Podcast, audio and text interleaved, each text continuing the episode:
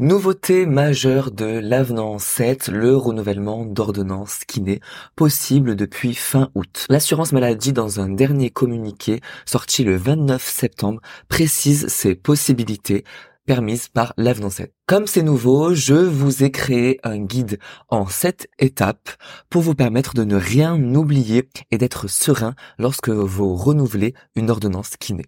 C'est parti pour l'étape numéro 1, vérifier le cadre. Trois points à respecter, il ne doit pas y avoir d'indication contraire du médecin, ça doit être la prescription initiale kiné et cette prescription doit dater de moins doit, doit dater de moins d'un an. L'assurance maladie précise que les séances réalisées lors de ce renouvellement peuvent dépasser la date anniversaire de la prescription. Étape numéro 2, est-ce qu'il s'agit d'un renouvellement avec adaptation? Les kinés pourront renouveler l'ordonnance en faisant des adaptations.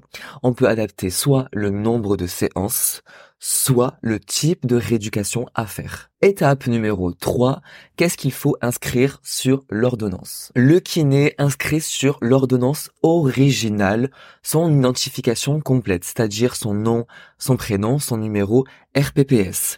Il inscrit en manuscrit la notion renouvellement masseur kinésithérapeute. Si c'est une adaptation, il inscrira le nombre de séances ou le type de rééducation à effectuer. Puis la date et la signature. Prochaine étape, l'étape numéro 4, transmettre. L'original sera remis au patient.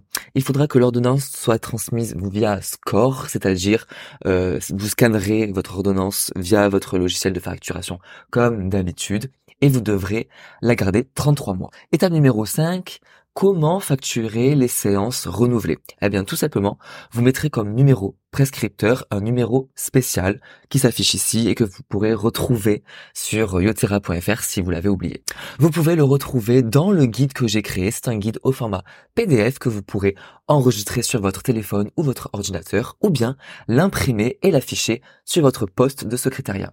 Ce guide est un pense-bête et vous permettra de ne rien oublier et de suivre toutes les étapes pour faire un renouvellement d'ordonnance. Vous pourrez le télécharger sur le site yotera.fr et c'est gratuit.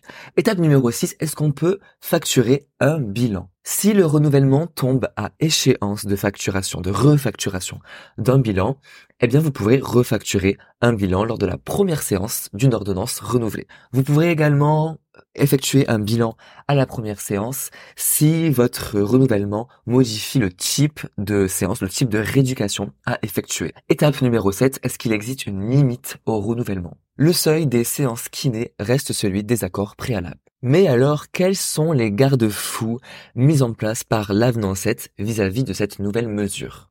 Selon, selon l'avenant 7, des mesures correctrices adaptées seront négociées si on observe une hausse de 5% du nombre moyen de séances par patient. Si on observe aussi une réduction de l'accès aux soins par des nouveaux patients, c'est-à-dire une baisse de la file active de kiné de plus de 5%.